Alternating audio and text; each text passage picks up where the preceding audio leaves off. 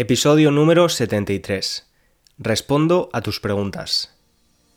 Hola, ¿cómo va la semana? Ya estamos en diciembre y esta semana tenemos un episodio bastante especial porque lo hago con los oyentes del podcast.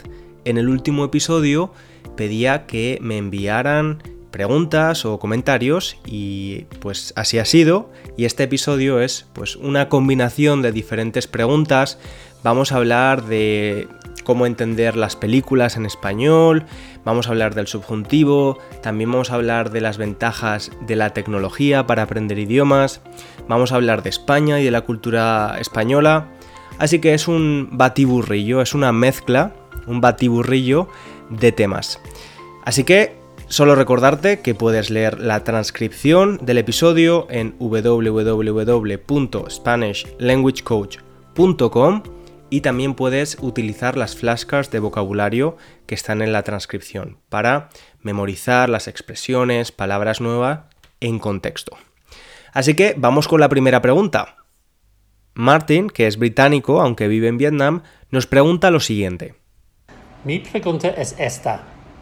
¿Cómo podemos cerrar la brecha entre el nivel intermedio, en que es posible entender sin demasiada dificultad algunos podcasts para nuestro nivel, y el español de las películas, en que los hablantes siempre parecen hablar demasiado rápido y puedo entender casi nada? ¿Hay otro nivel entre los dos en que hay recursos para, para prepararnos para un nivel más alto? Espero que pueda contestar mi pregunta. Gracias.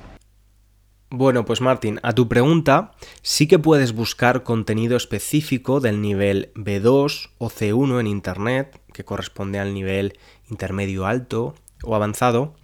De todos modos, te tengo que decir que cuando vemos algún contenido para nativos, como una película que mencionas, hay varios factores que hacen que la experiencia sea más complicada.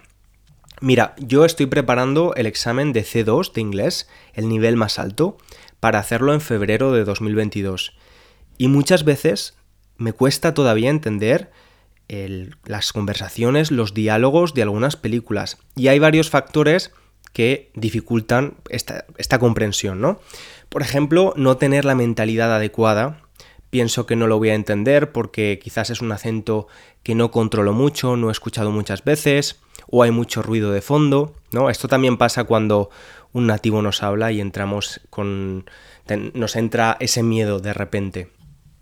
Otro factor eh, es que normalmente, por ejemplo, cuando yo veo algo en inglés, lo hago mientras como, una película, una serie, pues la hora a la hora de la comida o a la hora de la cena. Y si veo algo mientras como, me cuesta mucho más entenderlo porque me oigo masticar la comida, me oigo masticar mientras como em, en lugar del audio de la peli.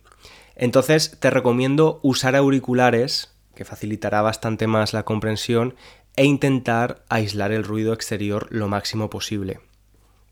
Luego también hay que tener en cuenta otro factor, y es que a veces el audio es de mala calidad. O sea, hay películas que tienen muy mal audio. El año pasado, creo que lo comenté en el podcast, fui a ver la última película de Christopher Nolan, Tenet, y salí súper frustrado porque es que no podía entender casi nada. Se lo comenté a mi novio, que él es nativo en inglés, y me dijo que él también tenía eh, problemas en entender algunas partes, algunas, algunos diálogos. Y busqué en internet y efectivamente había cientos de comentarios y artículos hablando de lo difícil que era entender los diálogos en esta película, que el director, por lo visto, había elegido una mezcla de sonido muy extraña. Lo que te quiero decir con todo esto es que eh, cuando no podemos entender algo, no siempre está relacionado con un problema de comprensión, sino que hay varios factores que dificultan poder escuchar y por tanto comprender correctamente. De todos modos, tampoco es necesario comprenderlo todo. En mi preparación para el examen que he mencionado, estoy haciendo muchos ejercicios de comprensión, del listening. Son test donde escuchas un audio y luego tienes que responder a varias preguntas. ¿Lo comprendo todo, palabra por palabra? Pues no, para nada, pero sí que consigo comprender lo más importante y los detalles más importantes. Tenemos que aceptar, y esto es muy importante, que si estamos aprendiendo el idioma, tenemos que tolerar esa frustración. Y también importante, confiar en nuestra intuición. Si no hemos entendido todas las palabras de una frase, nuestro cerebro intentará completar la información que falta con ayuda del contexto. Así que Martín, esa ha sido mi, mi respuesta. Creo que me he extendido demasiado, pero espero que te ayude. Ahora vamos con Darren, un oyente del podcast de Australia. Me gustaría agradecerte también por tus esfuerzos por normalizar la diversidad en los temas que abordas y en los ejercicios y las actividades que forman parte de tu curso. Por ejemplo, explicando cómo funcionan los verbos reflexivos y usando el ejemplo de ellas se casan. Es algo pequeño, pero al mismo tiempo significa mucho. Pero bueno, tengo una pregunta para ti. Si tuvieras que nombrar el referente más importante en tu vida, ¿quién sería? Muchísimas gracias por todo. Muchas gracias, Darren, a ti. Respecto al comentario que has hecho de la inclusión y del el ejemplo que has puesto que aparece en el curso de dos chicas que se casan, bueno, al final es que es la realidad. Y es una realidad que en realidad no es tan minoritaria. He buscado la cifra, el número, antes de responderte. En España un 7% de las personas se considera no heterosexual. Por tanto, es un porcentaje considerable. Sin embargo, en los libros para aprender español, los libros que yo he usado en el pasado, casi siempre se habla del mismo modelo de familia. Y no, en España hay, como en todos los lugares, muchos tipos de familia eh, y ya no hablo de la orientación sexual, hablo también de familias monoparentales, donde hay hijos que tienen solo un padre o solo tienen una madre y que no se ven representados en este tipo de libros y ejercicios. Y a mí me parece importante, pues eso, reflejar todas las realidades posibles. Es que no, no veo nada de malo en ello. Respecto a tu pregunta, ¿cuál es el mayor referente en mi vida? Eh, pues creo que es bastante cliché, pero te diría que mi madre. Mi madre por varios motivos. Mm, por la época en la que nació y en la familia que nació, una familia muy numerosa y demás, pues no lo han tenido muy fácil. Eh, sobre todo los primeros años de vida. Mi madre trabaja desde los 12, 13 años. Empezó trabajando, bueno, más pequeña trabajaba en el campo, pero a partir de los 12 o 13 años trabajaba de sirvienta en una casa de forma interna, es decir, se quedaba a dormir y ella se encargaba de los niños de la familia, se encargaba de limpiar, de cocinar y em, es que creo que es el mayor referente no por lo que haya hecho o no haya hecho, sino por los valores que yo aprendo y he aprendido de ella. Valores como por ejemplo hacer las cosas con gusto. Esto es algo que a mí no me gustaba nada que me lo dijera eh, cuando era pequeño y ahora lo valoro muchísimo. Hacer algo con gusto es hacerlo con dedicación, ¿no? Pues a lo mejor ella me decía, eh, César, friega los platos, lava los platos. Y yo pues no tenía ninguna ganas de hacerlo. Em, y ella me decía, si lo haces con ganas, si lo haces con dedicación, si le pones amor, será más fácil y estarás más orgulloso. Y es verdad, ¿no? Porque pues en la vida tenemos que hacer muchas cosas que no nos gustan, pero si le ponemos ganas, le ponemos cariño, las cosas salen mejor y al final cuando acabas, pues te sientes, te sientes satisfecho. Ahora me pasa, cuando limpio el váter, que a veces hay que limpiar el baño, ¿no? El váter, pues digo, eh, mira qué, bien me ha quedado y estoy orgulloso. Eh, nada, muchas gracias Darren por tu pregunta. Y ahora continuamos con Chris, que es londinense, vive en Londres como yo, y nos pregunta lo siguiente. Mi pregunta es la siguiente. ¿Cuándo sentiste que dominabas el inglés? Gracias por tus podcasts, son muy interesantes y muy útiles.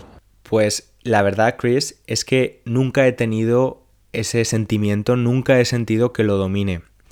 Sí que he tenido momentos en los que he mirado atrás y me he sentido satisfecho por mi progreso. Creo que cuanto más tiempo pasas con el idioma, tus posibilidades se incrementan, tus posibilidades de hacer cosas diferentes. Pues un día de repente te das cuenta de que puedes hablar de sentimientos en español, por ejemplo, eh, algo que te costaba mucho hacer antes. Para mí, por ejemplo, algo que era muy importante era poder usar el sentido del humor, hacer bromas y comentarios cómicos en inglés, ¿no? Porque en español lo hago mucho y ser capaz de hacerlo en inglés, pues me encanta, me, siento muy satisfecho con ello. Pero dominar, no. Es que la verdad es que tampoco tengo dominio en nada en mi vida, o sea, no creo que el dominio sea algo que, que podamos alcanzar.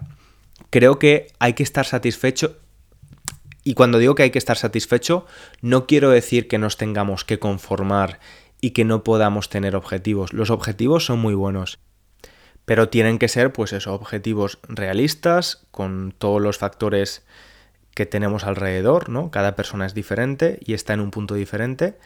Y al toro, cuando digo al toro, que es una expresión muy española, al toro, el animal, es como decir go for it, al toro, vea por ello.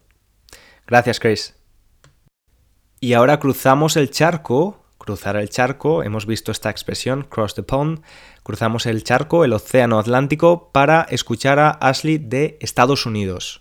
Hola, soy de los, de los Estados Unidos y uh, me gustaría saber cuál es la mejor manera de mantener mis habilidades de español cuando no estoy tomando una clase, porque en este momento en este momento no estoy tomando ninguna clase, pero quiero estudiar español el año que viene en la universidad. Pues, ¿recomiendas algunos programas de tele o libros? Algo así. Muchas gracias, Ashley. Bueno, Ashley nos pregunta que cómo puede mantener su español, ¿no? Pues puede ser tu caso también. Quizás estás en un periodo donde tienes menos tiempo o haces clases de español con un profesor y estás tomando un descanso, estás en un parón. En ese caso te recomiendo que examines muy bien tu rutina de estudio. Para esto eh, creé, escribí un ebook que es gratuito en mi página web, donde te hablo de esta rutina y te explico por qué es tan importante combinar las actividades de producción del español con las de no producción. Muchas veces cuando estudiamos por nuestra cuenta tendemos a olvidar las actividades de producción. Ashley me pregunta por recomendaciones de libros o series, ¿no? Para leer o, ver, escuchar. Y realmente cualquiera puede ser bueno, siempre que lo encuentres lo suficientemente atractivo, que no sea pesado de seguir. Pero ver o escuchar español no es suficiente. Hablar y escribir es clave también para mantener y mejorar tu español. Entonces en la guía encontrarás varios recursos gratuitos para esto, para practicar las cuatro competencias de un idioma, que son la expresión oral, la expresión escrita, la comprensión oral y la comprensión escrita. Así que hay que equilibrar la balanza. Muchas gracias Ashley por tu pregunta. Muy buena. A continuación vamos con Natalia, que me ha enviado un mensaje desde Eslovaquia. Ya he escuchado todos los episodios y no puedo esperar a escuchar los nuevos. Me gusta que tanta gente escuche tu podcast también. Enhorabuena. Mi primera pregunta para ti es, ¿cómo has cambiado y qué has aprendido haciendo y preparando tu podcast? Y la segunda, ¿cuál es tu podcast favorito? Gracias. Gracias a ti, Natalia. Pues mira, eh, en lo que he cambiado, yo eh, dediqué un episodio a la introversión, yo me considero una persona introvertida y normalmente me gusta más escuchar que hablar. O sea, si estoy en una cena con un grupo de gente, yo no soy nada parlanchín, yo no hablo mucho y, y prefiero escuchar, ¿no? Probablemente por un miedo también a no resultar interesante o a sonar aburrido o estúpido, que es un miedo que he tenido mucho tiempo, ¿no? Que alguien piense que, sea estúpido, que por cierto es un miedo bastante habitual, aparentemente. Entonces, para mí era bastante raro tener la oportunidad de hablar eh, yo solo, como estoy haciendo ahora, y luego recibir feedback, comentarios de los oyentes. Entonces, para responder a tu pregunta, creo que hacer este podcast me ha ayudado a darme cuenta de que todos tenemos cosas interesantes que decir, que podemos equivocarnos, eh, que no hay que saberlo todo y que está bien tener una voz, que está bien eh, decirle al mundo lo que piensas. Y bueno, el principal objetivo de este podcast, además de practicar la comprensión del español, es que los estudiantes se den cuenta de que no necesitas un nivel avanzado para hablar de temas complejos o difíciles, ¿no? Como algunos de los temas de los que hemos hablado aquí. Y en cuanto a tu segunda pregunta, mi podcast favorito es en realidad un programa de radio de, de, la cadena Ser, se llama El Faro. Y es un... pero lo puedes encontrar en formato podcast en todas las plataformas. Se llama El Faro de Mara Torres. Y es un programa donde cada noche eh, los oyentes hablan eh, algo relacionado con una palabra que propone el programa. Pues por ejemplo, la palabra desayuno. Pues hay personas que cuentan anécdotas sobre los desayunos en el buffet porque trabajan en un buffet eh, de un hotel o hablan del primer desayuno que sus hijos les prepararon, algo así. Pero es un programa muy bien, muy, muy, muy bien hecho. Os lo recomiendo.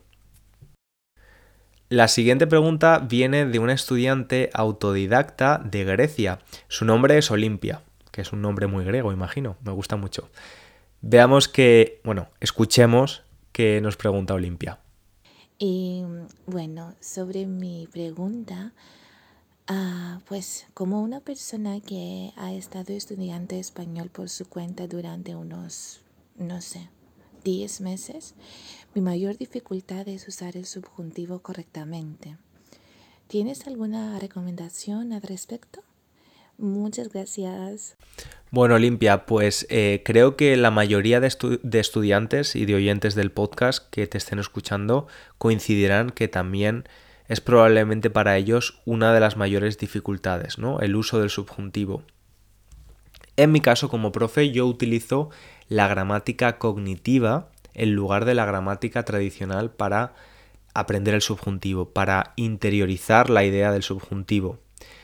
En esto no hay mm, buenos o malos, no hay una opción mejor que otra. A mí me gusta más, pero cada profesor es diferente, cada maestrillo tiene su librillo, ¿no? Cada uno tiene su estilo. Y un poco para que entiendas la diferencia es que la gramática cognitiva pone el foco en la intención comunicativa, lo que queremos decir, en lugar de lo que hace la gramática tradicional, que lo que hace es crear listas de usos y excepciones. Y te dice, utilizamos el indicativo aquí, pero el subjuntivo aquí, excepto cuando pasa esto, ¿no? Y aparecen muchas excepciones y demás. Entonces, en mi opinión, es una forma mucho más efectiva de comprender el uso del subjuntivo del español. Si estás estudiando por tu cuenta, puedes encontrar recursos de gramática cognitiva con el uso del subjuntivo. Es imposible, obviamente, explicarte, porque en, en un episodio ni siquiera eh, cómo funciona el subjuntivo. De hecho, en, mi curso Español Ágil hay 14 lecciones dedicadas al uso del subjuntivo a través de la gramática cognitiva. Por cierto, que hay personas que me envían correos preguntándome esto. El curso está cerrado ahora, las inscripciones están cerradas, pero abrirán en enero de 2022. Así que si vas a la web y me dejas tu correo electrónico, tu email, pues recibirás la notificación cuando esté abierto de nuevo. Entonces, Olimpia, tu pregunta, te recomiendo que busques en Google eh, gramática cognitiva, eh, que busques recursos del subjuntivo bajo, bajo la gramática cognitiva y que además, sobre todo, que practiques. También es una cuestión de práctica, interiorizar la idea y practicar mucho. No hay más. Y ahora nos vamos a Suiza con Sora, que es una oyente que ha vivido en España y me quiere hacer una pregunta referente a los horarios. Vamos a ver qué pregunta. Pues a mí me gustaría saber si te gusta más el horario de comer de Inglaterra o de España. Porque cuando yo estaba en España, al, principio me parecía muy raro comer a las 3 y cenar a las 10, pero bueno, me, me he acostumbrado muy rápido pero quería saber cómo era para ti. un, un abrazo grande y muchas gracias por escuchar. Pues Sora, la verdad es que me encanta el horario de comida y cena británico. Me encanta comer y cenar pronto. Especialmente la cena porque creo que tienes mejores digestiones, ¿no? Muchas veces en España cenamos a las 10 de la noche y si te vas a la cama a las 11 todavía estás digiriendo. De todos modos, mis horarios, especialmente por el día, son muy, raros, porque como trabajo desde casa, a veces eh, me he visto a mí mismo comiendo un plato de pasta a las 10 y media de la mañana. Así que yo como de forma muy intuitiva durante el día. No, no tengo un, un estándar ni británico ni español pero sí, prefiero, prefiero el horario británico. La siguiente pregunta no viene de una estudiante de español, sino de una compañera, de una profesora de español. Ella es Laura, la podéis encontrar en redes con el nombre de La Casita de Laura y vamos a ver qué nos pregunta. Yo quería hacerte una pregunta. Eh, cuando enseñas español o cuando explicas eh, qué español estudiar, porque muchos de mis estudiantes tienen, ¿no? preguntan, ¿qué español debo estudiar? ¿Cuál es el mejor español para aprender? ¿Tú qué, qué recomiendas a los estudiantes? Pues Laura, ya hemos hablado de esto en otra ocasión y sé que coincidimos, pero cuando algún estudiante me hace esa pregunta sobre qué acento elegir, pues siempre le respondo con otra pregunta y es, ¿vas a vivir en algún país hispanohablante específico? ¿Vas a vivir en España o vas a vivir en Colombia? Eh, o si no vas a vivir en ningún país, pero te relacionas con personas de un país porque quizás estudias español porque trabajas en una empresa que tiene relaciones comerciales con Venezuela, por ejemplo, pues seguramente lo más útil sería que intentases estar en contacto con el español venezolano de Venezuela. Entonces, realmente no hay una respuesta válida, no hay un español mejor o peor, no hay un español estándar. E incluso como hablante de nivel intermedio y avanzado deberías estar en contacto con todo tipo de acentos realmente.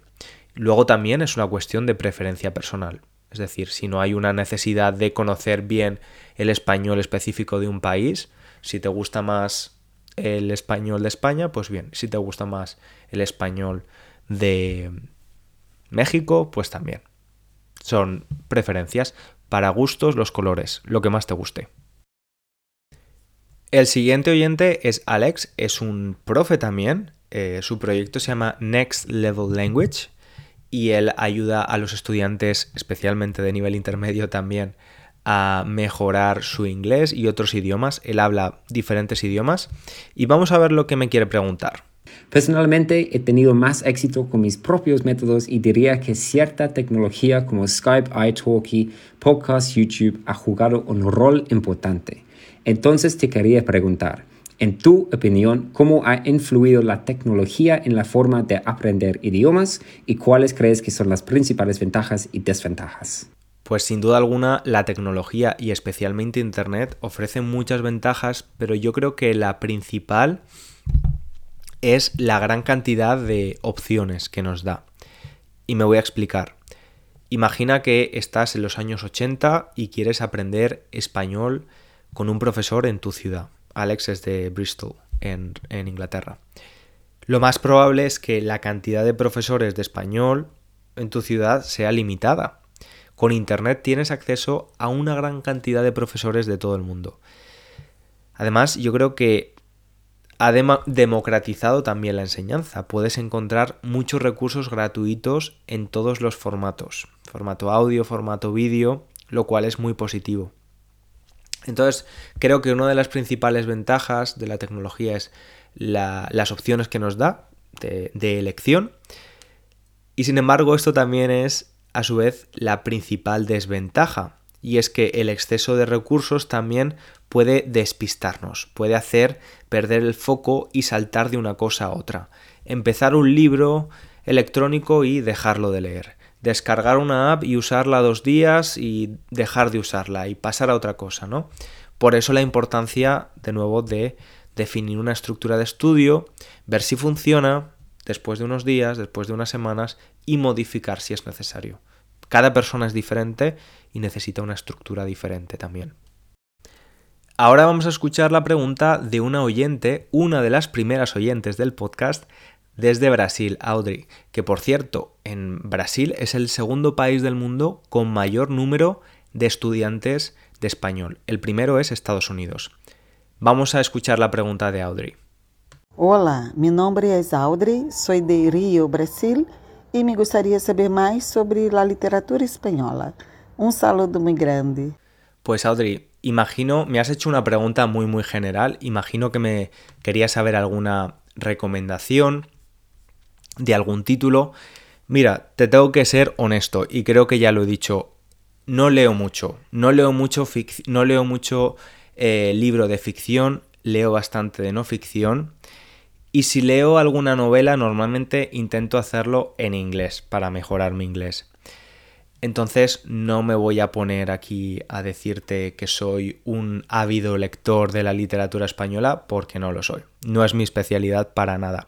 Sí que te puedo dar dos títulos de dos autores, un hombre y una mujer, cuyos libros siempre me han gustado. El primero es Carlos, Ruiz Zafón, que es muy muy famoso, y Julia Navarro, que también es muy famosa. Estos son mis recomendaciones si estás pensando en empezar a leer algo nuevo en español. Te mando un abrazo a Brasil. Vamos a escuchar a otra compañera, profesora, su nombre es Sara y ella, por cierto, tiene un montón de recursos para estudiantes de nivel intermedio. Es muy activa en Clubhouse también, en Instagram, tiene podcast, podéis consultarlo en su página web que es Speaking Spanish. Vamos a ver qué nos comenta Sara. Mi episodio favorito personalmente es el 34, donde hablas de la multipotencialidad. Me pareció un episodio muy interesante, era un tema que no controlaba y aparte de contarnos tu historia y de dar recursos para saber más sobre este tema, me ayudó también un poco a hacer las paces con una parte de mi forma de ser. Así que muchísimas gracias y espero que este millón muy pronto se transforme en 10. Muchísimas gracias, Sara. Pues sí, ese episodio creo que es de los que más gustó también a los oyentes del podcast. El episodio número 34, que se titula Eres multipotencial. Eh, y hablamos eso, de la multipotencial, multipotencialidad. Es difícil. a mí también me, gustó mucho este tema. Eh, muchos oyentes se sintieron identificados, ¿no? Y un poco sentimos que esa expresión en español de aprendiz de todo, maestro de nada, pues que a lo mejor no tenía tanto sentido. Te hago un pequeño resumen por si no lo has escuchado. Las personas multipotenciales son personas con muchos intereses, personas a, las que les gusta hacer actividades creativas y en diferentes campos. Y muchas veces las personas que se especializan en algo, los especialistas, pues sus fortalezas, sus ventajas son muy evidentes pero las ventajas de ser una persona multipotencial pues no son tan evidentes. Y en el episodio hablamos de todo esto, por si te interesa. Gracias, Sara. Y ahora tenemos un par de preguntas de oyentes que me han enviado un correo electrónico o un mensaje por Instagram, pero que no me han enviado un audio, no pasa nada, así que voy a leer yo la pregunta. La primera es de Eva, de Polonia, y nos dice, me gustaría preguntarte qué echas de menos más de España cuando vives en Londres. Yo fui a España una vez solamente, pero para mí es un país maravilloso y lo echo de menos. Muchas gracias, saludos desde Polonia. Pues Eva, em, obviamente echo de menos a mi familia y amigos, aunque es verdad que con la tecnología, como estamos en contacto prácticamente a diario, y en cualquier momento eh, es difícil echar de menos, ¿no? Porque pues yo hablo con la gente que quiero todos los días y les envío fotos y me envían fotos y aunque no es lo mismo, pues la verdad es que se hace bastante, bastante fácil. Eh, lo que sí que echo de menos es una cosa muy curiosa, pero es que son los tomates.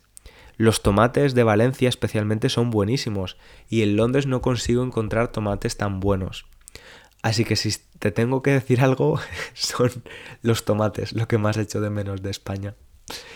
Y bueno, vamos ahora con la siguiente pregunta de Lisa, de Estados Unidos, que me pregunta sobre los aspectos de la cultura española que más he hecho de menos. En este caso me pregunta Lisa sobre los aspectos de la cultura española. Pues Lisa, mi respuesta sería la vida en la calle. obviamente por el tiempo y quizás por otros factores, en Reino Unido y en Londres donde vivo, pues no se hace tanta vida en la calle, especialmente en los meses más fríos, ¿no? Eh, a mí el tiempo de Londres no me importa. No me importa que esté nublado muchas veces o que llueva. No soy. No soy de los españoles que dicen que el tiempo en Londres es una mierda porque no hay sol. No me importa. De hecho, cuando hay sol yo siempre estoy con gafas de sol, con, con gorra. Eh, no me pongo moreno nunca.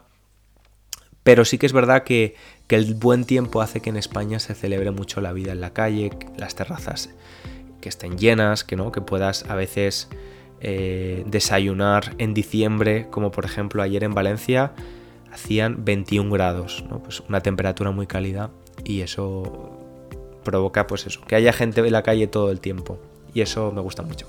Y con esta pregunta ponemos punto y final al episodio que la verdad me ha gustado bastante, así que creo que deberíamos repetir este tipo de episodios donde mezclamos diferentes preguntas y también tú puedes participar con, tu pregunta. Muchas gracias a todos los que han enviado eh, alguna pregunta o comentario y te espero, como siempre, en el próximo episodio. Te mando un abrazo muy grande, disfruta el resto de tu semana. Chao, chao.